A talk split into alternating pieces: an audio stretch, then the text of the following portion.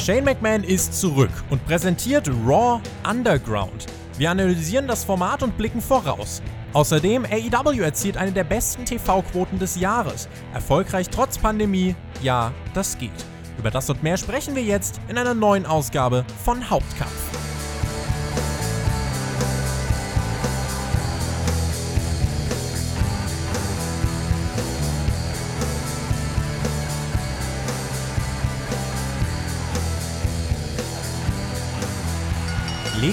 Füße hoch, legt euch ein kühles Handtuch in den Nacken, nehmt ein Kaltgetränk zu euch und dann lauscht unseren Stimmen. Ihr hört Hauptkampf, euren Wrestling-Talk von Spotfight hier am Sonntag, dem 9. August 2020. Es ist eine spannende Woche, es ist einiges passiert und die kommenden Wochen werden ja tendenziell nicht langweiliger, im Gegenteil.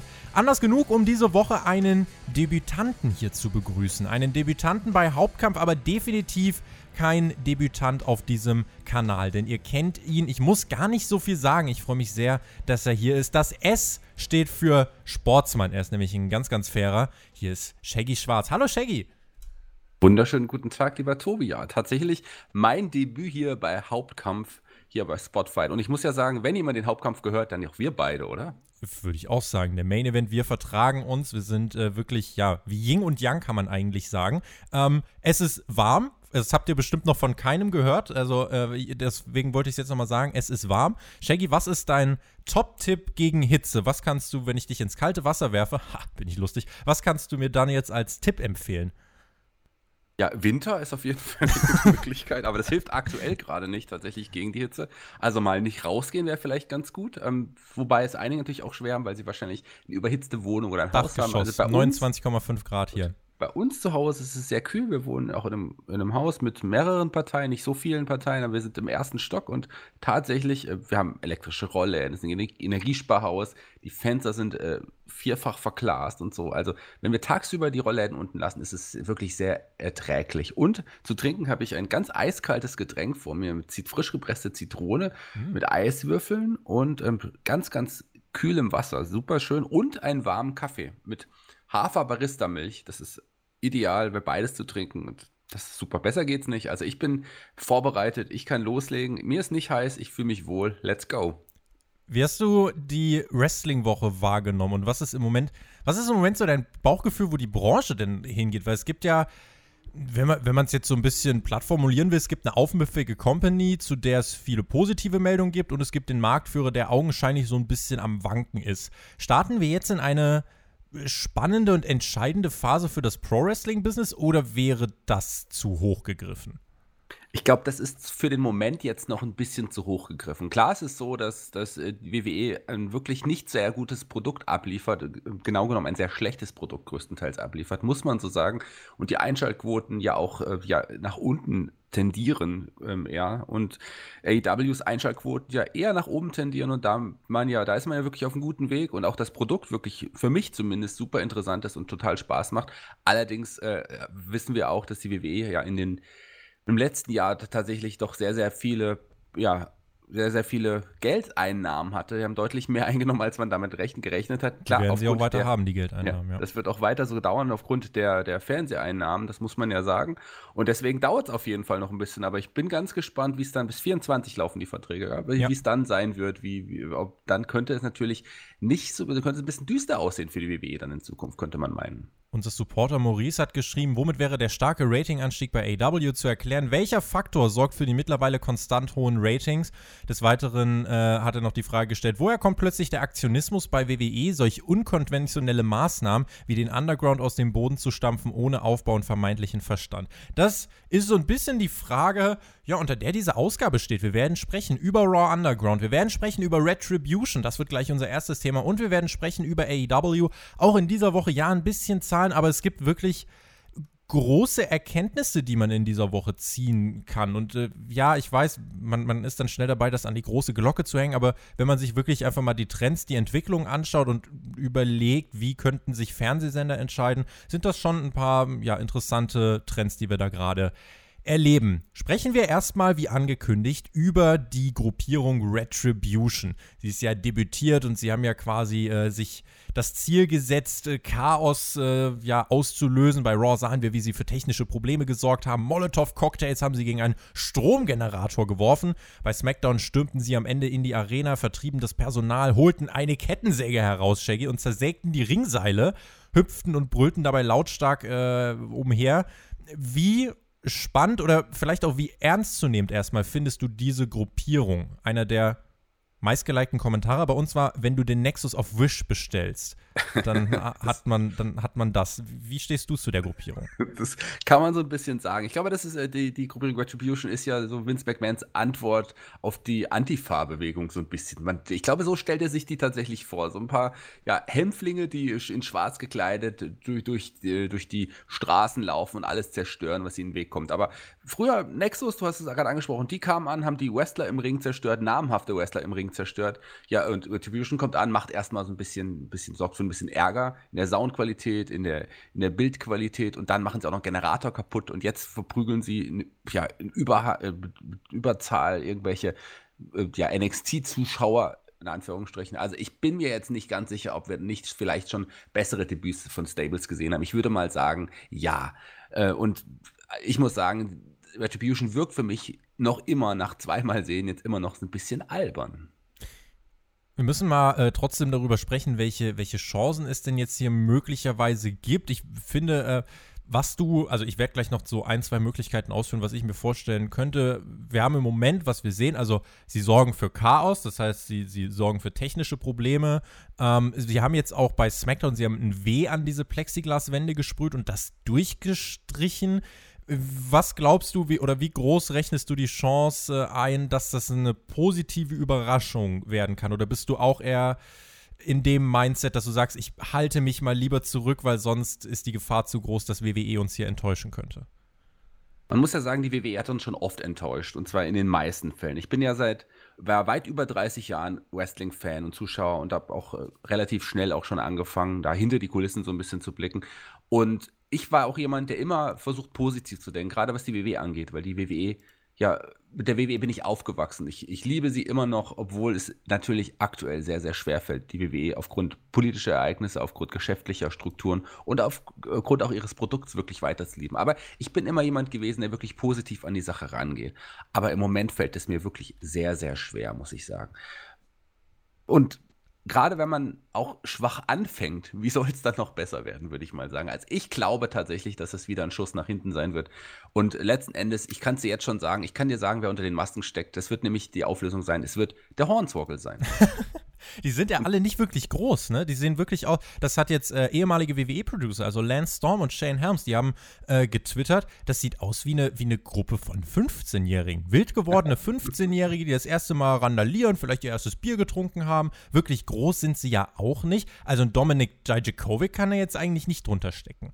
Ach, kann schon. Wir sind ja hier bei der WWE der, also ich, ich, schätze die Chance sogar ganz groß ein, dass er da einer von den Leuten ist. Vielleicht ist er bisher noch nicht mit zum Rick gekommen, wird WWE vielleicht so erklären, aber es könnte auf jeden Fall sein, dass er einer von den Namen sein wird. Aber aktuell, wie du sagst, also die, die, ich meine, da sind ja zwei Frauen sind es zumindest, mhm. äh, sah es zumindest jetzt bei SmackDown so aus, ähm, und, und, und drei Jungs, wovon einer auf jeden Fall dunkelhäutig ist.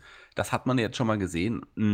Und es wirkt ja wirklich so, die sind schmächtiger und kleiner selbst als einige der NXT-Zuschauerfans, in Anführungsstrichen nenne ich sie mal. Also ich glaube auch, dass es nicht unbedingt in, eine, wie eine Bedrohung rüberkommt, auch wenn die jetzt eine Motorsäge dabei hatten, aber trotzdem. Wenn ich so ein bisschen überlege, wie man denn hier so ein bisschen sinnstiftend arbeiten könnte. Also was sich eigentlich bei mir wirklich aufdrängt, ist, dass die irgendwie in Zusammenhang mit dem Hacker stehen. Also dadurch, dass die ja auch zum Beispiel hier dieses Licht flackern lassen können und so, äh, wenn sie jetzt nicht gerade in den Produktionstruck gerannt sind. Das sollte ja irgendjemandem aufgefallen sein äh, während der Show. Ähm, dann, dann, liegt es nahe, dass sie was mit dem Hacker zu tun haben könnten. Das ist eine Möglichkeit. Eine andere Möglichkeit, die ist, ich weiß, sehr aus den Fingern gesogen und ist auch sehr Smart-Mark-lastig. Ähm, WWE hat ja die Promotion Evolve gekauft äh, vor wenigen Wochen. Und äh, man könnte es vielleicht so noch drehen, dass man sagt, hey, das sind ein paar Evolve-Stars, ähm, die jetzt sagen, ey, ihr habt unsere Promotion aufgekauft, wir wollten das nicht, wir wollten selber wieder auf die Beine kommen, jetzt üben wir Vergeltung, Retribution, jetzt machen wir hier bei WWE euer Produkt kaputt, ihr produziert sowieso nur noch Gülle, wir stellen jetzt hier alles auf den Kopf und, und rufen Anarchie aus. Irgendwie sowas. Ich weiß, dass das äh, ja eine ne Sache ist. Da werden jetzt keine Topstars wahrscheinlich rauskommen, aber für mich ist die Idee vielleicht noch ein bisschen, also mir gefällt die Idee ein bisschen besser, als zum Beispiel zu sagen, das sind jetzt die Gefeuerten. Denn angenommen, das sind jetzt neue Gesichter, ich finde, man hat es grundsätzlich leichter, die aufzubauen anstatt, keine Ahnung, wenn wir da jetzt irgendwie Noe Jose oder einen Kurt Hawkins haben, die sind ja dann schon ziemlich verbrannt, ne?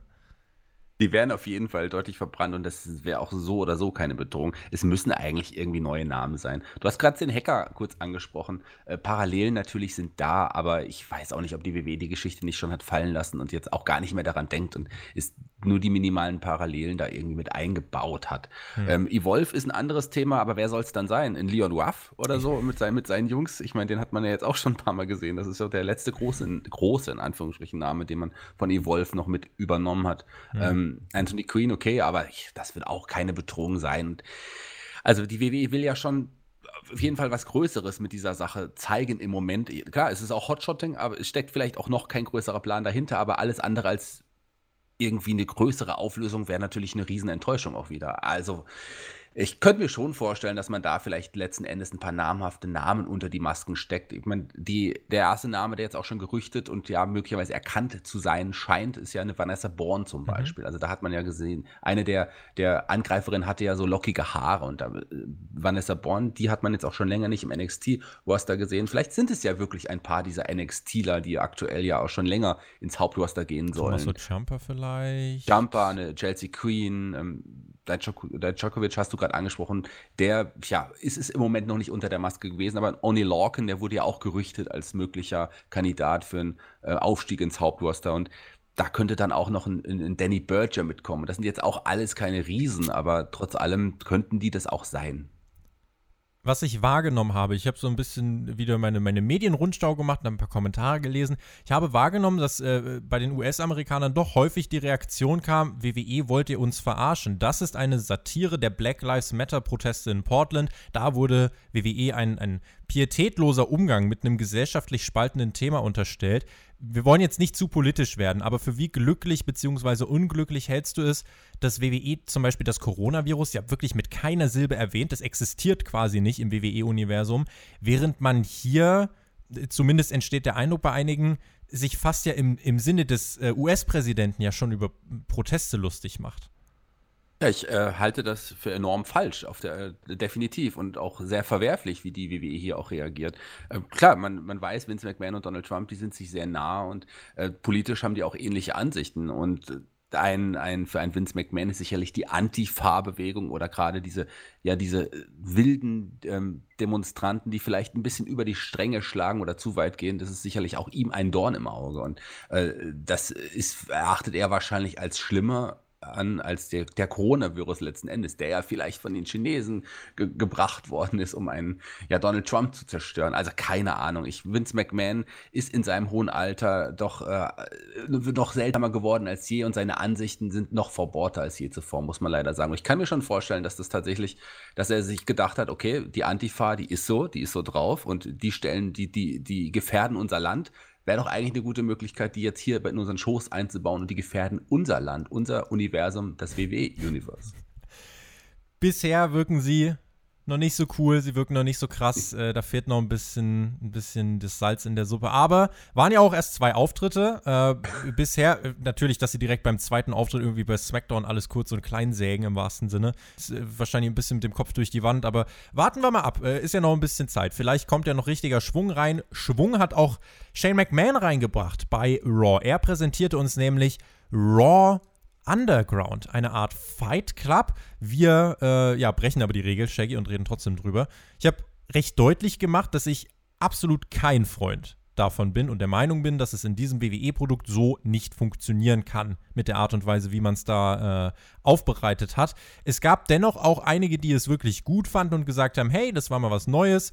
Wie gefällt dir der Ansatz und die bisherigen Bilder, die wir gesehen haben von Raw Underground? Also ich kann jetzt schon mal das Fazit ziehen, dass ich auch kein großer Fan von War, Underground bin. Ich fing für mich aber irgendwie ganz spannend an. Es war ein neuer Look, es war äh, cool, Shane McMahon vielleicht jetzt so zu sehen. Ist mir lieber so, als wenn er jetzt zum Ring marschiert wäre und da äh, normale Matches abgeliefert hätte, irgendwelche Dives, was weiß ich, gezeigt hätte. Das will ja keiner mehr sehen. Oder seine tollen Punches, äh, seine fantastischen Punches, die will auch keiner mehr sehen.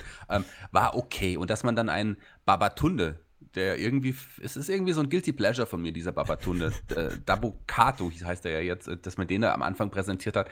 Kann man so machen, war ganz witzig. So, fand ich okay. Ich, war für mich befriedigend, sag ich mal so. Und dass man dann aber noch die, die Viking Raiders oder später noch das Hurt Business irgendwie so eingebaut hat, das war dann für mich too much. Also ich wollte einmal kurz, war cool, das Flair war spannend, aber dass es dann wirklich so maßgeblich auch äh, durch War sich das getragen hat, diese ganze, diese ganzen Segmente, fand ich dann irgendwie nervig. Und auch ja, die Art und Weise, wie da gekämpft wurde. Ich meine, man sieht auch krassere Aktionen im Wrestling-Ring und da wird normal weiter gekämpft. Bei, bei Undercore wird dann auch sofort abgebrochen. Also ich bin mir da auch nicht sicher, ob das der richtige Weg ist. Hotshotting ist das, was WWE gerne macht und, und gerne kann und das war für den Moment gut, aber ob, das wird auch das Programm nicht bereichern oder verändern. Ich erinnere mich noch an äh, das war weit vor deiner Zeit, lieber Tobi. Ich weiß nicht, ob du dich noch an das WWF Brawl for All Turnier erinnern kannst, wo auch die, die, die einige Wrestler ja angehalten wurden, ein bisschen richtig härter Ja, da habe ich, schon, hab ich schon was von gehört. Und das ist tatsächlich, gilt ja als eines der schlechtesten Dinge, eine der schlechtesten Ideen, die die WWE hatte. Aber ich meine, in den letzten Monaten haben sie noch einige weitere Ideen gehabt, die etwa in die gleiche Kategorie, ins gleiche Niveau gehören, muss man ganz ehrlich sagen. Und ich glaube, dass so Underground, obwohl es einen interessanten Look hat, der aber sich schnell abnutzen wird, auch in diese Kategorie kommen wird, bin ich mir ganz sicher. Also für mich keine Bereicherung auf Dauer.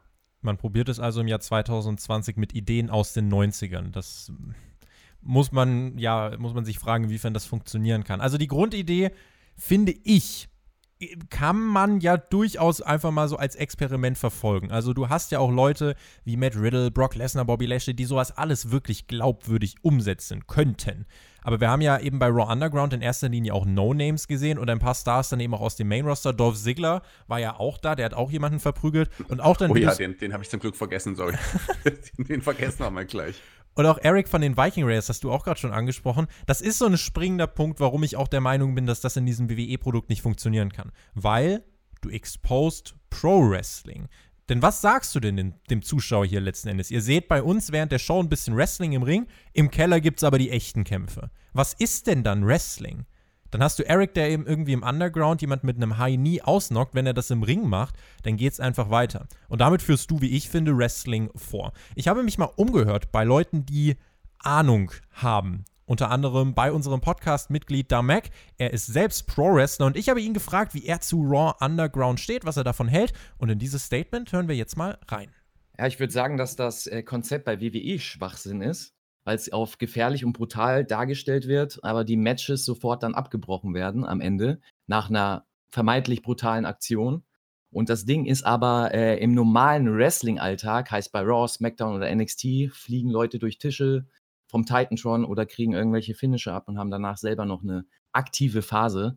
Heißt, da wird es nicht gesellt. Und ähm, was machst du dann? Also du, auf der einen Art willst du was authentisch und realistisch darstellen, auf der anderen Art hast du trotzdem dieses WWE-Show-Element und das wird immer im Vordergrund stehen. Und das ist auch der große Nachteil daran. Also ich weiß, warum man dieses Konzept fahren will.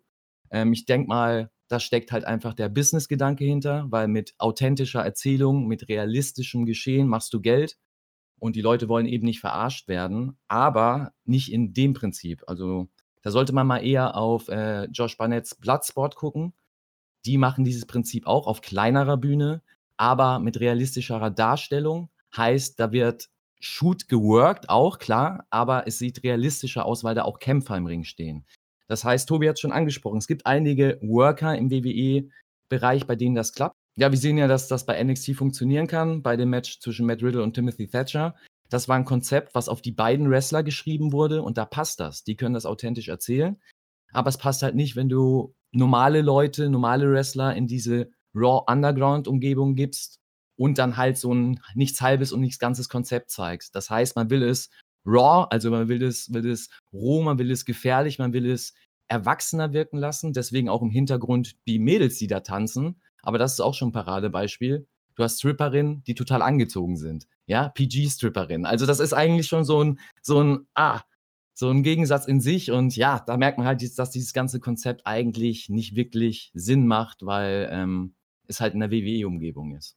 Von der Produktion ist es halt wie ein Film oder man will es wie ein Film wirken lassen. Das heißt, es gibt viele Schnitte, viele ungewöhnliche Kamerawinkel. Und für mich als Zuschauer, der halt ähm, gerade erzählt bekommt, dass es real ist, dass es ein Fight ist, ist es dann sehr ungewöhnlich, dass halt so viele Kamerawinkel oder verschiedene Kameraschnitte genutzt werden.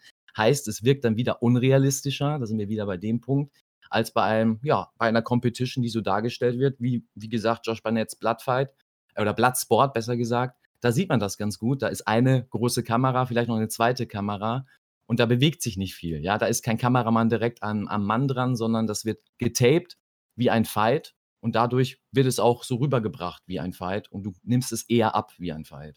Und das ist bei WWE bzw. bei Raw Underground eben nicht der Fall, weil es sehr filmisch inszeniert wieder wird. Shaggy, die Worte von der Mac, er ist kein Fan davon. Kannst du seine Argumentation nachvollziehen? Absolut. Ich äh, sehe das in bestimmten Punkten echt ganz genauso wie der Mac. Äh, Du hast Josh Barnett angesprochen. Ich würde auch noch mal Ambition, das Ambition-Turnier vielleicht noch mal dazu holen, was die WXW auch veranstaltet. Da waren auch einige wirklich harte, geile Matches dabei, die total Spaß gemacht haben. Ich glaube nicht, dass wir das tatsächlich so in der Art und Weise sehen werden und sehen können bei der WWE. Die WWE kann das auch so nicht präsentieren. Und ich glaube, hm, dass wenn man neue Namen reingebracht hätte, wie du es auch davor gesagt hast, äh, dann vielleicht wirklich so, so Segmente mit neuen Namen, wie Babatunde, warum nicht? Warum zeigt man den nicht und stellt ihn da als dominanten Fighter vor und baut so einen Charakter auf? Aber nein, man muss einen Dolph Ziggler, einen technischen Kampf da zeigen, man muss einen, einen Eric zeigen, man muss das Hurt-Business da eingreifen lassen und alle verprügeln, die da um den Ring herumstehen. Äh, diese Vermischung verstehe ich nicht. Die, die macht für mich keinen Sinn. Und, und auch wie du es auch schon jetzt dargelegt hast, äh, nimmt es auch unser Wrestling-Business so ein bisschen auseinander. Es zeigt doch einfach, wenn das das richtige, harte, wenn das die richtig harten sind, was sind dann die Wrestler? Also ich weiß es nicht. Was müsste man deiner Meinung nach anpassen? Äh, Sind es irgendwie wirklich, ist, man muss es klarer trennen, das ist jetzt ja schon äh, deutlich geworden. Muss man auch irgendwas an der Präsentation ändern? Muss man uns vielleicht auch erstmal einfach mal die Regeln mitteilen? Weil im Moment ähm, ist es ja wirklich so, äh, die Kämpfe sind dann vorbei, wenn Shane McMahon das sagt. Aber da fehlt ja wirklich an allen Ecken und Enden noch so ein bisschen überhaupt an, an, an Futter für das Ganze.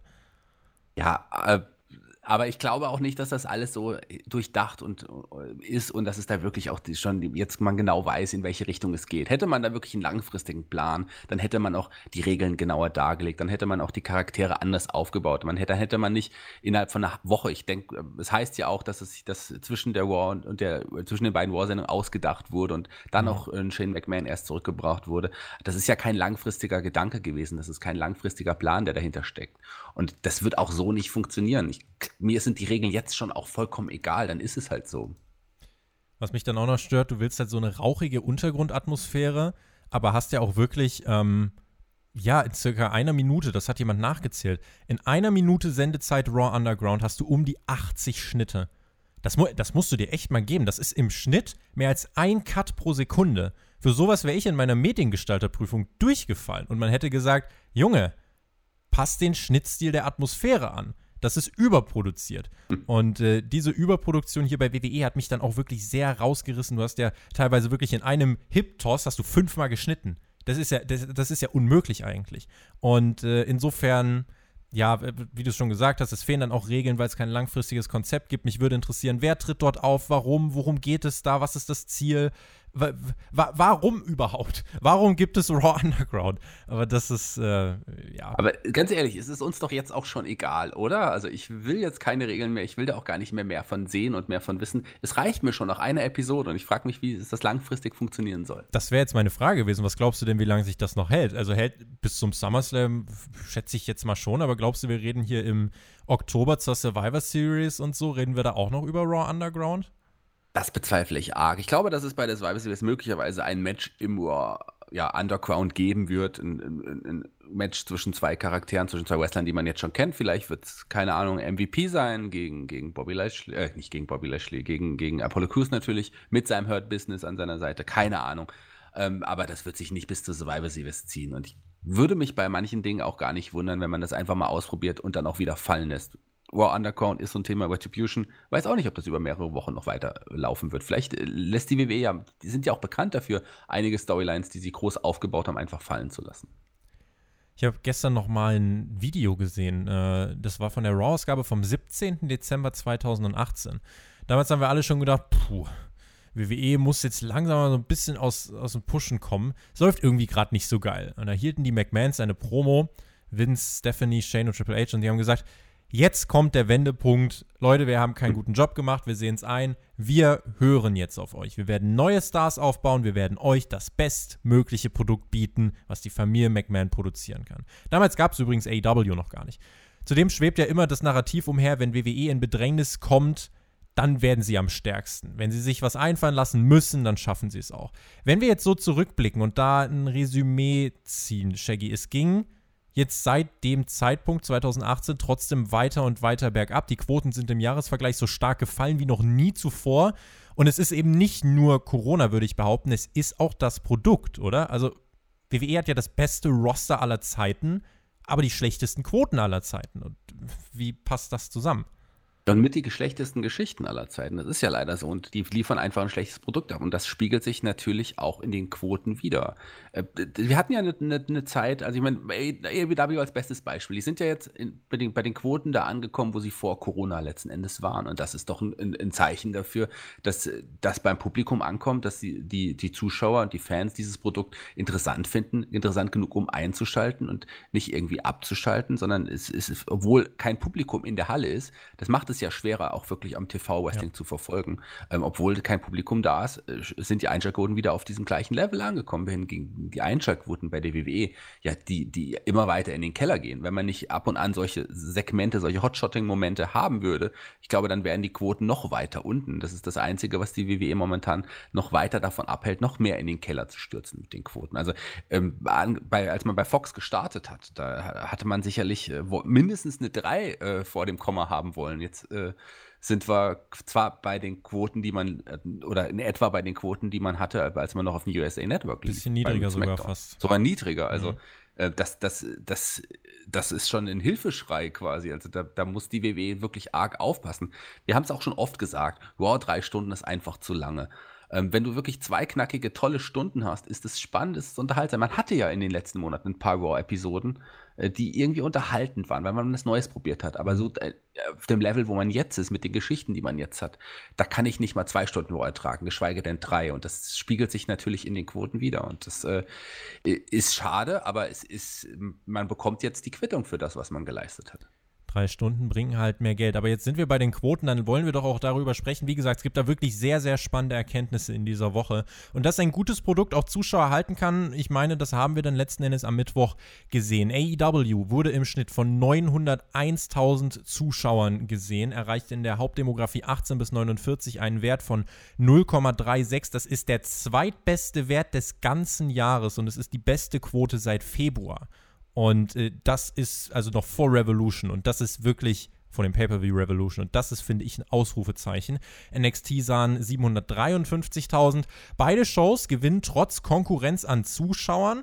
Ähm, Shaggy, was macht denn AEW so anders? Warum gewinnen sie denn Zuschauer und sind teilweise sogar über den Werten aus der Zeit vor der Pandemie? Ja, ganz klar. AEW weiß es, wie man langfristige Geschichten erzählt. AEW versteht es auch, Charaktere aufzubauen. Das ist ein, was, was die WWE seit Jahren nicht mehr äh, auf die Reihe bekommt. Wirklich, wir haben bei AEW einige Wrestler, die man vorher nicht kannte. Ein Darby Allen, ein MJF. Das sind Wrestler, die ja nur im harten Kern der Wrestling-Fans bekannt waren. Und, und die stehen jetzt in den Main-Events der Shows, stehen in den Hauptkämpfen, stehen in den World-Title-Matches gegen, gegen Leute, die man von vorher kannte. Okay, aber trotz allem, das sind aufgebaute Charaktere. Die, oder ein Orange Cassidy als bestes Beispiel. Die, die kannte wirklich nur eine Handvoll Wrestling-Fans und mittlerweile sind das sind, sind die mit ein Grund, warum man auch AEW einschaltet, weil man die Charaktere liebt, weil die so gut aufgebaut sind, weil die in so tollen Stories sind. Und das macht AEW einfach verdammt richtig. Man hat auch schwächere Episoden gehabt. Ich fand die ähm, Dynamite vor zwei Wochen, ähm, fand ich auch nicht so cool, aber immerhin noch besser als alles, was die WWE in der gleichen Woche abgeliefert hat. Das sag ich als alter WWE-Fan. Die junge Zielgruppe ist wichtig. Du hast jetzt gerade schon jemanden wie Orange Cassidy angesprochen, auch Darby Allen. Das sind neue und frische Gesichter, die eben auch so einen Appeal haben und auch eben dafür sorgen, dass gerade neue Leute Wrestling einschalten. Der 18 bis 49 Peak der Show, also der, äh, die meisten Zuschauer in der Hauptzielgruppe, hatte AEW während des Segmentes von Orange Cassidy und Chris Jericho bei AEW diese Debatte. Und ich finde es, weiß nicht, ob du mir zustimmst, ich finde es ja bezeichnend, dass wir bei WWE eine fast schon, ja, Karikatur einer Antifa-Protestgruppe sehen, äh, ja, viele US-Amerikaner bringen das in Verbindung eben mit den Protesten in Portland, während Orange Cassidy bei AEW, er trägt so viele Oldschool-Beleidigungen von Chris Jericho, die ignoriert Cassidy. Das erste, was Cassidy so sehr tangiert, dass er was zu sagen hat, ist die Erderwärmung. Und das ist in meinen Augen verdammt smart und ein Grund, warum AEW jüngere Zuschauer anspricht. Der Charakter Orange Cassidy und smarte Promos sind, wie ich finde, dort ein wichtiger Schlüssel. Absolut. Gerade so solche politischen Themen interessieren sich ja auch. Da interessieren sich Jugendlichen tatsächlich oder die jüngeren Leute tatsächlich mehr dafür, als es viele der Älteren in, in Amerika tun. Und ich finde, das ist auf. Also kommen wir erstmal zu dem Segment, also zu, diesem, zu, der, zu der Debatte die ist natürlich genauso abgelaufen, wie man es vorher erwartet hatte. Das äh, kann man so sagen, wenn man sich länger damit beschäftigt. Genauso habe ich es erwartet, dass ein Orange Cassidy lange nichts sagt und dann kommt irgendein Thema auf und dann sagt er was dazu und länger und alle sind erstaunt. Und so äh, würde es ablaufen. Da war ich mir sicher, dass es jetzt tatsächlich ein Klimathema ist. Hat mich sehr positiv nochmal überrascht, weil ich finde, das hätte die WWE niemals gemacht. Niemals. Ich meine, die erwähnen nicht mal Corona, wie du es vorhin gesagt hast. Ja. Und dass es AEW so anspricht, finde ich großen und mutigen Schritt und tollen Schritt und ich genau einen Schritt in die richtige Richtung. Das macht einfach auch dann doppelt Spaß, das zu verfolgen, weil man sieht, dass der, dass AEW nie, nicht egal ist, was in der Welt passiert. AEW so, lebt in der Realität. Ganz genau. Und das, das wirkt einfach so real. Und das sind Themen, die mich auch beschäftigen, die uns beschäftigen. So, mit so Themen setzen wir uns ja tagtäglich auseinander. Und so Themen werden bei der WWE totgeschwiegen. Also ich finde das toll, wie man das macht. Und ich habe mich sehr, sehr darüber gefreut. Auch ein Jim Ross, der den Leuten immer sagt, tragt eure Masken, der uns sagt, wer gerade vielleicht nicht da sein kann. Unser World, sogar der, der Worst Case, unser World Title Match muss ausfallen, weil John Moxley äh, ja in Quarantäne ist. Das sagt man so. Während halt bei WWE dann wirklich jemand wie, wie Otis, Apollo und so weiter halt einfach wochenlang nicht da sind. Und das ist eben einfach von der Art und Weise, wie es dem Zuschauer erklärt wird, finde ich, ist das eben ein Schlüssel. AW, ganz genau, oder noch ganz, ganz bevor du weitermachst, oder ja. noch krasser, die, das habt ihr bestimmt auch schon oft angesprochen, die Roman Reigns-Geschichte, dass der einfach mhm. von einem Tag auf den anderen ja aus dem Titelpicture entfernt wird und es wird gar nicht mal begründet. Stell dir, ja. wie, wie, fühlst du dich als Fan? Du bist ein kleiner Junge, du bist ein großer Roman Reigns-Fan und freust dich, dass er endlich sein World-Title-Match hat. Plötzlich erfährst du in der Grafik, er wird nicht antreten und wird dann über Wochen, über Stunden Monate, vorher. genau, gar nicht mehr erwähnt. Er wird, er wird nicht mal mehr erwähnt. Und mhm. wie fühlst du dich dann, als wenn du ein Kind bist und bist ein großer Fan eines, eines Wrestlers und er ist plötzlich weg? Also, ich, ja. äh, das ist, kann, kann ich nicht nachvollziehen, kann ich nicht gutheißen. Ich will auch nochmal hier äh, klarstellen, wir verfolgen ja keinen Hassgedanken oder irgendwas, sondern das sind ja eigentlich Sachen, die äh, wir schauen jetzt beide Wrestling, du nochmal wirklich länger als ich, äh, aber das sind ja Dinge, die wir ja beide für uns gut begründen können und zu denen wir stehen. Also wir haben jetzt gerade keine Agenda, gegen WWE anzureden und für AEW zu reden. Also das ähm, will ich an der Stelle nee, auch nochmal wir reden nur so, Wir reden nur so schlecht über die WWE aktuell, weil die WWE aktuell einfach in allen Belangen einfach ein schlechtes Produkt abliefert und einfach politisch fragwürdige Entscheidung triffst und einfach für mich als, als weltoffenen Menschen und als Wrestling-Fan nicht mehr die richtige Firma aktuell ist. Das ist alles. Und AEW macht auch nicht alles richtig, Eben. macht auch viele Fehler. Ähm, viele Fehler hat man aber ausgebügelt oder dann nicht weiter aufgegriffen. Aber ich bin auch nicht 100% Fan des Produkts AEW, nicht in allen Belangen. Aber das meiste, was ich da sehe, unterhält mich sehr. Und äh, deswegen muss ich sagen, ich befürworte aktuell alles, was bei der AEW passiert und unterstütze diese Firma gerne mehr, als, als ich sie WWE tue im Moment. Absolut.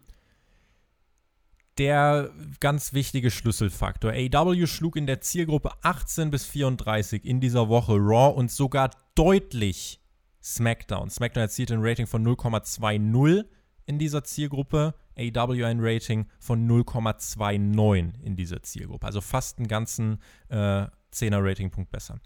Und das sind wichtige Zahlen. Im Wrestling geht es ja nicht immer so viel um das Hier und Jetzt. Vor allem geht es ja eben, das merken wir bei WWE, wie wichtig das war, diese TV-Deals abzuschließen. Es geht um die Zukunft und was man sich so aufbaut. Bei WWE fallen jetzt die Zuschauer weg und das hat sich ja nicht erst jetzt seit, seit Corona angedeutet. Die Trends sind ja seit Jahren so, dass die Zuschauer dort verlieren. Und das Spannende ist, bei AEW kommen Zuschauer aus den Zielgruppen dazu, in denen WWE Zuschauer verliert. Und das ist relevant. Was man jetzt verstehen muss, wenn sich dieser Trend hält, dann haben das USA Network und Fox Unsummen an Geld für ein Produkt ausgegeben, was sie auch gerade wirklich viel Geld kostet. Für ein Produkt, was konstant Zuschauer verliert. Es ist kein Desaster. Raw ist auf dem USA Network weiter die meistgeschaute Sendung. Fox ist mit SmackDown freitags weiter unter den Top 5, aber da hat man Quoten von um die 3 Millionen erwartet, mindestens. Äh, jetzt sind wir halt bei 1,9 Millionen. Und das sind gerade im Moment schon gute Quoten für SmackDown. Und wichtig ist eben zu bedenken, das kostet diese Sender Geld. Sollte AEW sein Niveau halten, hätten die TV-Sender in zwei, drei Jahren eine Entscheidung. Und zwar die Entscheidung, wollen wir ein Produkt haben, AEW, was wesentlich weniger Geld kostet und in einigen Demos besser ist als WWE? Oder wollen wir ein sehr teures WWE-Produkt, was seit Jahren Zuschauer verliert und dafür aber trotzdem etablierten Namen hat, dennoch aber äh, ja auch durch diese äh, loyale Anhängerschaft mittlerweile einen Altersschnitt von um die 60 bei den Zuschauern. Und das finde ich schon ist ein sehr spannendes Thema. Klar gibt es jetzt einige, die sagen, ja, das mit den Quoten und wie die gemessen werden, ach, das ist eh unglaubwürdig. Das klingt jetzt unbefriedigend, aber das ist tatsächlich egal. Aufgrund dieser Quoten, wie auch immer sie erfasst werden. Und wenn, und wenn die irgendwie, äh, wenn da einer händisch zählt, ist auch egal. WWE fährt ja Rekordgewinne deswegen ein und hat ja Milliardendeals deswegen abgeschlossen. Damit ist das Argument für mich schlicht und ergreifend raus. Also, da passiert gerade schon einiges, Shaggy. Und deswegen habe ich dir auch vorhin die Eingangsfrage gestellt, ob wir gerade in einer sehr spannenden Phase sind. Das wird in zwei, drei Jahren, wenn sich die Trends halten, glaube ich, eine spannende Verhandlungsphase.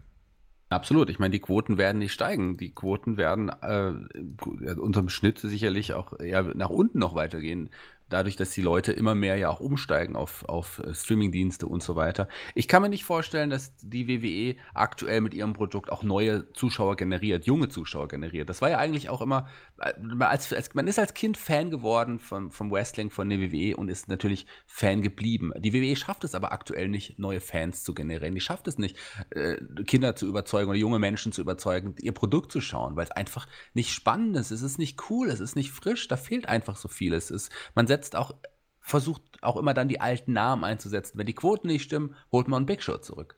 Klar, das mag ein lieber Mann sein, das mag ein guter Wrestler auch äh, gewesen sein, der zumindest äh, sich auch abhebt von der Masse. Aber das ist keiner, der in den Quoten was tut. Das ist keiner, der jetzt dann wirklich super viele neue Zuschauer herlocken wird. Nee, das ist es nicht. Und, und da merkst du, was ich da, was ich da ganz spannend finde, du hast jetzt zwischen Big Show und Randy Orton, hast du ja bei Raw, wie ich finde, eine schlüssige Geschichte erzählt. Also da war das Storytelling gar nicht mal so verkehrt. Aber das Grundsatzproblem ist das größere, dass ein Big Show die große Nummer bei Raw sein soll. Und das kaufen die Zuschauer nicht mehr. Ja, absolut, weil man es nicht geschafft hat, neue Namen aufzubauen. Roman Reigns ist der einzige große Name und es ist ein großer Name, den die WWE in den letzten 5, 6, 7, 8 Jahren aufgebaut hat. Aber auch da hat man auch äh, vieles falsch gemacht. Er könnte, wenn man ihn gelassen hätte, wenn man ihn einfach hätte lassen sollen, wie er vielleicht ist, dann, dann, dann wäre er auch im Mainstream be ähm, bekannt geworden. Das ist ein großer Name, das ist jemand, der wirklich einen Unterschied machen kann. Man hat aber ihm ein Gimmick aufgedrängt, das nicht irgendwie äh, nicht zu ihm gepasst hat. Dieses ewige Strahlemännchen, das ist er nicht gewesen. Und da hat man vieles falsch gemacht. Ich glaube, der wäre ein größerer Star letzten Endes, als es jetzt ist. Aber trotz allem fehlt eher fehlt so ein Wrestler in seinem Status aktuell dem WWE-Produkt sehr. Und klar, also ihm schadet es nicht, momentan da ein paar Monate Pause zu machen und sich da nicht sehen zu lassen, aber dem Produkt schon. Und ich glaube, das ist auch ein entscheidender Faktor bei den Quoten. Und wohingegen AEW es wirklich geschafft hat, das habe ich jetzt auch schon mehrmals gesagt, junge, frische Charaktere aufzubauen, die sich, für die sich auch junge Leute interessieren. Es ist cool, in Orange Cassidy zuzujubeln, weil er einfach cool ist, der ist anders und den mag man. Und äh, das, das macht Spaß einfach. Und da werde ich Wrestling-Fan wieder, und, aber nicht mit dem EW-Produkt. Es ist jetzt so ein bisschen noch zu befürchten, wenn die NFL am Montag dann wieder läuft. Jetzt nicht diesen Montag, sondern im September ist es dann soweit. Wenn die montags gegen Raw läuft und AEW seine jetzigen Werte gegen Konkurrenz halten kann, ist es nicht unwahrscheinlich, dass wir bereits im Herbst davon sprechen, dass AEW konstant in mindestens einer wichtigen Demografie vor Raw und SmackDown landet. Und es gab Menschen, die haben das vermutet. Es gab Optimisten, die meinten, das kann AEW in ja, zwei, drei, vier Jahren können sie das schaffen. Jetzt sind wir hier zehn Monate nach dem Start von AEW und reden schon darüber, dass das passieren könnte. Überrascht dich das?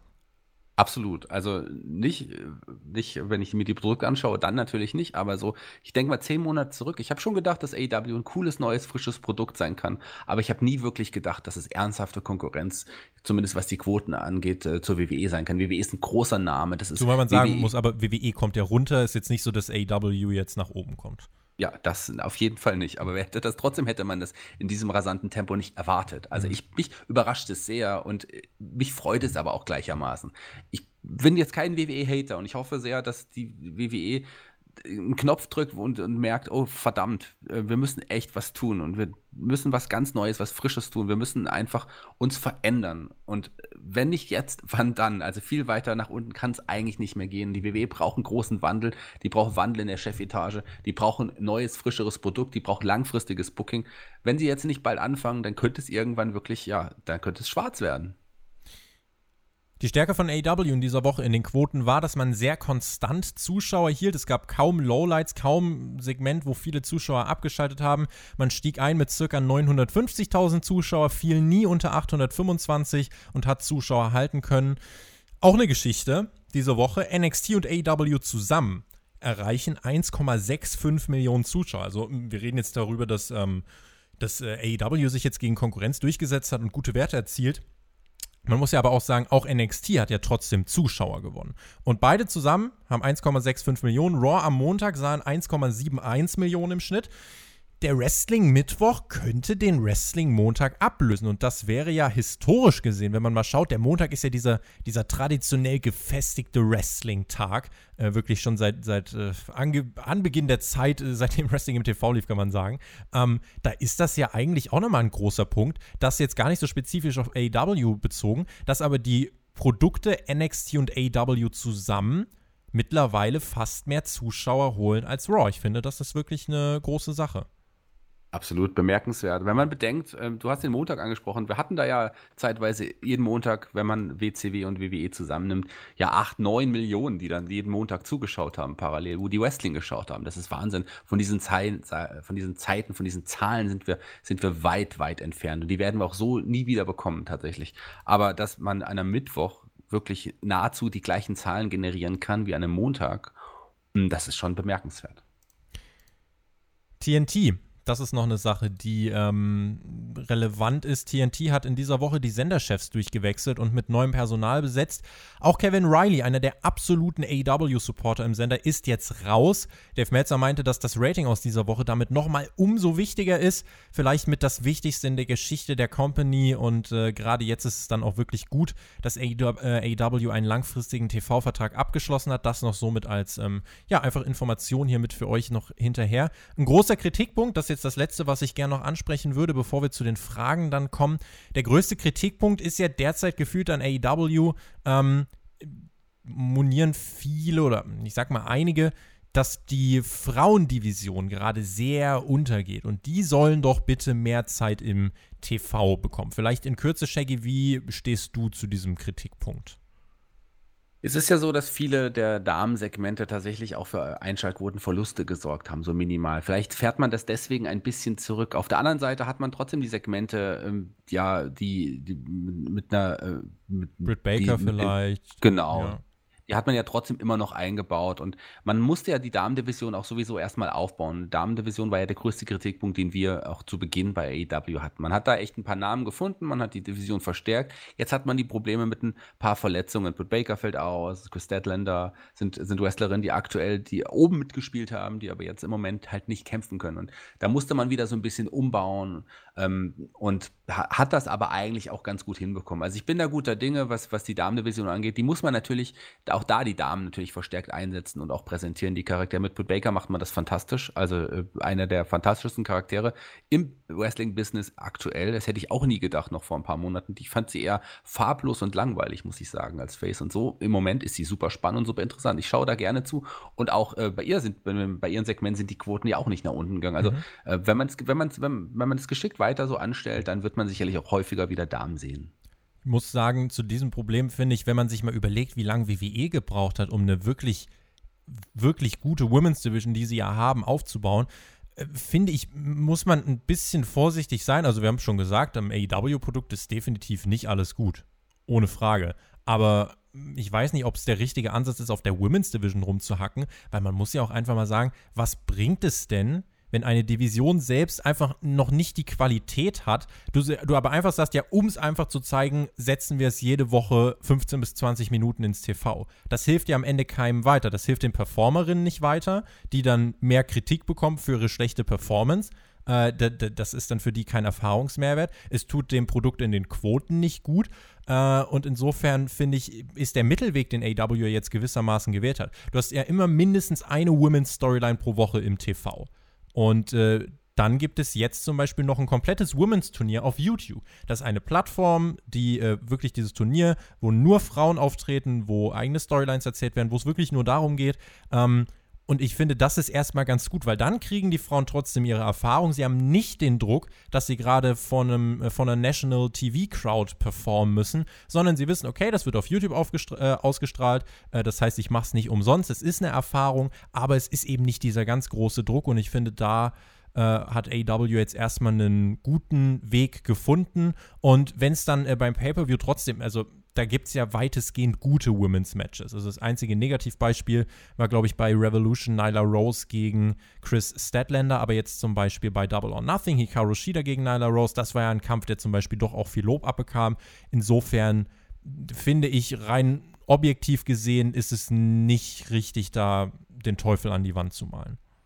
Du hast im Grunde alles gesagt. So, genau das ist auch meine Meinung. Und gerade eine, eine Shida ist ja auch ist zu Recht auch äh, Women's Championess, kann man so sagen, weil die ist wirklich die beste Wrestlerin, die man unter Vertrag hat. Also ich meine, äh, bessere hast du nicht und die gehört auch zu den Besten der Welt. Und sie hat ja eigentlich auch Matches mit ihrer, mit ihrer Beteiligung haben ja auch immer eine Qualität gehabt. Ich meine, das mit dir, Match mit Diamante vor ein paar Wochen fand ich jetzt auch nicht so pralle, hm. aber ansonsten waren die, die Shida-Matches alle doch äh, Matches von guter Qualität.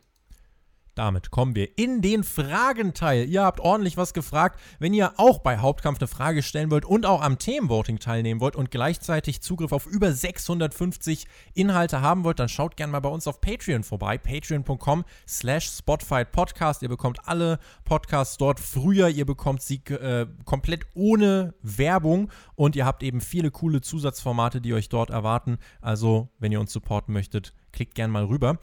Carsten Wieser hat uns gefragt, Vince ist ja angeblich mit den NXT-Ratings unzufrieden, obwohl NXT stabile Zahlen hat.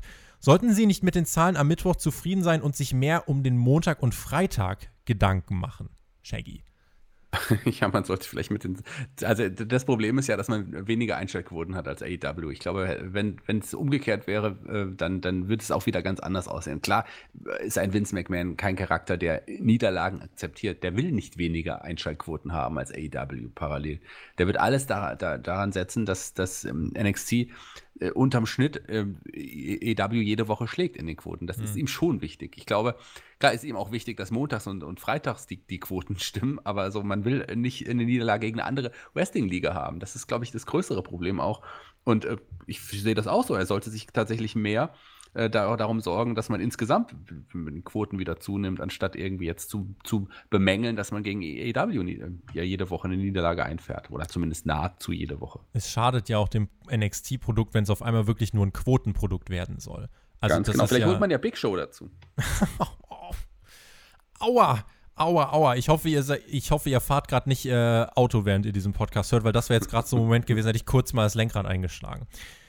Jonas L., wann rechnet ihr mit einer Roman Reigns Rückkehr und in welcher Storyline? Der Name Roman Reigns ist ja jetzt vorhin bei uns schon gefallen. Ich glaube, der kommt halt wirklich, äh, da der Mann wirklich ein Gehirn hat, glaube ich, kommt er auch wirklich erst zurück, wenn es äh, wirklich ein sicheres Environment ist. Und das ist erst eigentlich gegeben, wenn wir einen Impfstoff haben, würde ich jetzt einfach mal ins Blaue tippen. Ja, vielleicht kommt er auch ein bisschen früher. Also er hat, er hat natürlich Gehirn, der hat auch eine feste Meinung, zu der er steht, und das äh, muss man ihm hoch anrechnen. Also klar, das kann sich nicht jeder Angestellte wie wir erlauben, zu sagen, nee, ich komme einfach nicht. Roman Reigns kann das machen, weil er den, sich den Status mittlerweile auch erarbeitet hat. Ich glaube, das wird noch ein bisschen dauern, bis er zurückkommt. Und wenn er zurückkommt, wird es wahrscheinlich nicht mehr dieses Jahr sein, aber wenn er dann zurückkommt, wird er sicherlich wieder oben im ähm, World Title Picture eingesetzt werden. Keine Ahnung, ob dann der Fiend oder Braun Strowman den Titel halten, was mir letzten Endes auch dann egal ist, aber das wird das Match sein, was uns dann erwartet. Sleepnose hat gefragt, hat einer eine Ahnung, warum die Tag Ropes bei AW fehlen, seit FTR da ist? Das ist tatsächlich, ist ganz interessant. Man hat das äh, bei AEW tatsächlich so gemacht, dass man in Tag-Team-Matches, weil ja oft auch drauf rumgehakt wurde, da halten die Leute gar nicht die Tag-Ropes, äh, zum Beispiel Lucha Brothers und so weiter, hat man gesagt, okay, wir machen es einfach nicht. Und ein äh, in einem Vertragsunterzeichnungssegment, als FTR seine AEW-Verträge unterschrieben hat, wurde dann angesprochen, äh, eine Stipulation in allen unseren Matches muss sein, dass es Tag Ropes gibt. Also das ist quasi die Sonderstipulation bei FTR. Passt dann ganz gut zu deren Gimmick. Die sind ja ein, ein traditionelles Oldschool-Wrestling-Team. Ähm, da finde ich es okay, aber das ist äh, letzten Endes der Grund, warum es äh, die Tag Ropes da jetzt nicht mehr gibt. Ganz genau. Teil einer Story, äh, einer witzigen Story. Ich finde, man greift hier die Kritik auf, die man auch bekommt und baut sie in diese Geschichte ein. Finde ich gut. Ähm, ich bin auch nicht immer der Fan der EW Tag Team Matches, weil da ja wirklich nicht immer sich an die bekannten, altbekannten Tag Team Regeln gehalten wird. Okay, EW hat aber einen anderen Ansatz. Warum nicht? Dominik hat gefragt, bringt denn der Draft noch etwas? Der wird doch wieder und wieder außer Kraft gesetzt. Macht das ganze Konzept denn überhaupt noch Sinn. Vielleicht zur Einordnung dazu. WWE hat jetzt für den Spätsommer, äh, Oktober irgendwie so die Idee, wieder einen Draft durchzuziehen. Man möchte dann wieder Leute zu Raw, zu SmackDown draften. Dann gibt es natürlich die Survivor Series im November, wo dann natürlich sich jeder Brand wieder äh, gegenseitig bekämpfen möchte. Shaggy, was meinst du, wie viel Sinn macht das gerade jetzt, wo man ja auch wirklich mit einem sehr ausgedünnten Roster arbeiten muss? Ja, das, äh, das, irgendwann wird man ja wieder ein größeres Roster auch zur Verfügung haben. Ich bin immer ein Fan des Drafts, muss ich sagen. Ich, ich bringt immer frischen Wind in die Shows. Letzten Endes war es aber in den letzten Jahren so. Und eigentlich seit dem allerersten Draft auch fast immer so, dass man letzten Endes vom Draft selber enttäuscht war. So, man hat da hat auch die WWE nicht, nicht geschafft, wirklich Spannung einzubauen oder auch den, generell den Draft spannend zu gestalten und letzten Endes dann auch langfristige Veränderungen mit sich, mit sich zu führen. Das war leider nicht so, außer beim ersten Mal. Das war super. Ähm, trotz allem freut man sich, dass da ein bisschen Abwechslung in den Shows wieder ist und auch, dass dann andere Wrestler in anderen Shows auftreten können, dass man neue Match, äh, Matches hat, weil gerade mit dem ausgedünnten Roster hat man ja auch alle Matches, äh, die möglich sind, nahezu schon gesehen. Jason fragt, kann Shaggy mit dem Edeljobber tauschen und äh, der Edeljobber NXT machen? Da müsstest du jede Woche dir drei Stunden Raw anschauen, Shaggy. Ähm, nein. also, ich könnte das natürlich tauschen, aber ich würde nicht wollen, tatsächlich. Zum einen, ähm, ich, der Björn war ja mal ein sehr, sehr netter, zuvorkommender, höflicher Mensch. Ich glaube, die letzten Monate WWE äh, Haupt-Roster-Shows, beide fünf Stunden die Woche, haben ihn, glaube ich, ein bisschen bisschen zerstört. Die haben aus ihm einen verbitterten, traurigen Menschen gemacht, der jetzt irgendwie so ein bisschen ja, der versucht bei uns, beim Team NXT, äh, die, die, die, die, Schuldigen auszumachen. Also der hat ja in den letzten Wochen sich öfter mal gegen uns ausgeteilt. Gegen uns shootet er auch, keine Sorge. Ja, also der ist, der ist einfach eifersüchtig und der ist gebrochen und verbittert. Ich glaube, das hat auch die WWE, das WWE-Produkt aus ihm gemacht. Das WWE-Produkt ist eine ganz lustige Sache. Es gab äh, in der Raw-Review letzte Woche, haben Chris und Shaggy gesagt, ja, wir posten einen Kommentar, wenn der 500 Likes bekommt, reviewen wir mal keine Raw-Ausgabe, sondern irgendeine Folge von Der Bachelor. Nun, der Kommentar hat über 500 Likes bekommen, nicht mal eine Woche später. Das heißt, irgendwann in naher Zukunft, wir haben da irgendwann so Anfang September schienen wir da drauf, äh, wird es keine Raw-Review geben hier auf YouTube, äh, sondern eine Review einer Bachelor-Folge. Ähm, ja. Du hast, du hast gerade Chris und Shaggy gesagt. Du äh, Chris, äh, Chris, und Björn, es tut mir leid, Shaggy. Ich wollte dich das nicht. Ist, den Chris mag ich ja auch noch ein bisschen, der hilft mir auch bei Raw vs. Nitro immer. Äh, aber, aber das äh, Podcast-Team von Raw und SmackDown besteht natürlich aus äh, Chris und Björn. Korrekt. Ja, die, die, genau, die fünf Sterne. Äh, Jobber quasi. Ja, wobei ich hier sagen muss, äh, ich kann es natürlich verstehen, dass du Shaggy erwähnt hast, weil zu dem wollte ich dir auch mal gratulieren, weil das wirklich eine sehr, sehr große Bereicherung für euer Podcast-Team Finde ich auch. Ist, äh, total. Ja, ist ein super lieber Typ, der, äh, der auch einfach sich ja an, an, an die Regeln auch einfach hält der Ganz einfach genau. nach den Regeln spielt, der auch wirklich seine Grenzen kennt, der sich professionell verhält. Und das finde ich, ähm, ja, finde ich ist äh, super, fügst dich super ins Bild ein. Möchte ich dich auch einfach mal hier loben. Vielen Dank. Ich weiß ja, dass wir am Anfang auch nicht immer einer Meinung waren, tatsächlich. Das Ach. ist ja dann in diesem großen Traum-Podcast gemündet. Passiert Aber, in den besten Beziehungen. Ja, eben. Wir sind einander gewachsen einfach und miteinander gewachsen. Während gegen so Leute wie die Fünf-Sterne-Jobber versuchen, irgendwie Zwietracht im Team zu, zu säen. Also von daher müssen wir da auch echt zusammenhalten. Die Raw-Review, die dann übrigens äh, nicht auf YouTube kommt, die gibt es exklusiv dann auf Patreon äh, zu hören. Also wir wollen sie euch nicht komplett vorenthalten. Wir werden äh, von euch dafür bezahlt, dass wir die Reviews machen. Also wird sie auch kommen für die Leute, die dafür bezahlen. Äh, äh, für alle anderen auf YouTube. Ihr habt es euch gewünscht, eine Bachelor-Review. Ich habe Chris und Björn gesagt, sie können irgendwas machen, wenn sie 500 Likes kriegen. Sie haben sich dafür entschieden, eine Bachelor-Folge zu reviewen. Ähm, ähm, okay. Letzte Frage, Shaggy. Wenn ihr GM von Raw oder SmackDown sein würdet, welche ersten drei Picks würdet ihr machen? Ich habe mir schon mal was ausgedacht. Du kannst jetzt noch mal nachdenken. Ich kann dir die drei Picks sagen. Der erste, Baron Corbin. Weißt du auch warum? nee. Um, um ihn nicht einzusetzen. Um ihn Okay. einfach nicht mehr einzusetzen. Um ihn irgendwie in die Kammer von Alistair Black zu setzen, aber keine Kamera hinzustellen. Dann Kevin Owens, weil er der beste Promo-Guy in meinen Augen ist für WWE. Und Rhea Ripley, die würde ich zum Aushängeschild der Women's Division in meinem Roster machen. So, Darf man sie nicht weinen lassen, auf jeden Fall. das ist korrekt. Also, mein erster Pick wäre natürlich Roman Reigns. Ich habe es schon gesagt. Ich bin jetzt, der ist einfach, der macht den Unterschied. Roman Reigns ist äh, ein toller Wrestler, den möchte ich haben. Daniel Bryan, einfach weil er der beste Wrestler ist, den man, den man hat. Und Kevin Owens äh, ist eine gute Wahl auf jeden Fall. Das ist ein verdammt guter Redner und ein toller äh, Wrestler auch. Und gerade mit den dreien äh, stelle ich mir sehr, sehr spannende Matches vor. Damit würde ich sagen, machen wir den Deckel auf diese Ausgabe von Hauptkampf drauf. Das war eine runde, kompakte, schöne Sache, Shaggy. Das hat mir sehr viel Spaß gemacht. Ich fand, äh, ich fand, das war eine tolle Sache. Dankeschön, das ist sehr lieb. Und äh, ganz kurz, ich würde die Frage nochmal richtig beantworten. Ich habe sie ja jetzt gerade aus wrestlerischer Sicht beantwortet. Ich würde sie jetzt gerne mal aus äh, persönlicher Sicht beantworten. Gerne. Ganz klar, meine erste Wahl, Shotzi Blackheart. Ähm, einfach, weil sie eine wunderbare, interessante Frau ist, die ich gerne näher kennenlernen möchte. Zweitens, ähm, Paige, einfach weil sie die hübscheste Frau ist, die bei DW unter Vertrag ist und ich sie gerne näher kennenlernen möchte. Und drittens natürlich Sonja Deville, einfach weil sie eine wunderschöne Frau ist und, eine der schönsten und interessantesten Charaktere, die man bei der W unter Vertrag hat und ich sie gerne näher kennenlernen möchte. Du möchtest also eine komplette Women's Division bei dir aufbauen. Nee, nur die drei. Nur die, nur die drei. Die kämpfen dann aber auch gegen die Männer. Oder Nee, ich brauche keine anderen Wrestler. Also Äh, nur die drei. Okay. Die drei reichen. drei Stunden lang. Ach so, soweit habe ich jetzt nicht gedacht. Nee, nee, nee, vielleicht machst du ja auch deine TV-Show nur 30 Minuten. Ich weiß ja nicht. Reicht doch. Reicht also ich ja. mache eine TV-Show 30 Minuten und unterhalte mich einfach mit den Mädels. Ja, sehr gut. Und nennst sie dann The Bachelor. Ich nenne sie den Bachelor. Aber ähm, ich bringe dann jede Woche drei Rosen mit. Hm, schick. Leute, vielen lieben Dank. Ich hoffe, ihr habt noch einen schönen Sonntag, wen es betrifft. Äh, nächste Woche Sonntag läuft hier nochmal Hauptkampf. Dann gehen wir in die heiße Phase, dann kommt der SummerSlam. Morgen am Montag erscheint hier auf unserem Kanal ein Video Vorhersagen für das Jahr 2020, getroffen von Markus Holzer und Jonathan, aka Perkix WWE, von vor einem Jahr. Das ist eine spannende Geschichte. Außerdem werde ich mit Chris Alex äh, zusammen, äh, mit den beiden werde ich die Vorhersage für 2021 aufnehmen. Die äh, werde ich dann auch hochladen und einplanen, aber eben erst für äh, den August 2021. Also eine volle Woche. Schaut einfach mal bei uns im Community-Tab vorbei. Dort gibt es den Upload-Plan, da seht ihr, was kommt. Also in diesem Sinne, Leute, genießt das Wetter, äh, trinkt viel und äh, in diesem Sinne genießt Wrestling. Shaggy hat die Abmoderation. Ich sag auf Wiedersehen. Tschüss.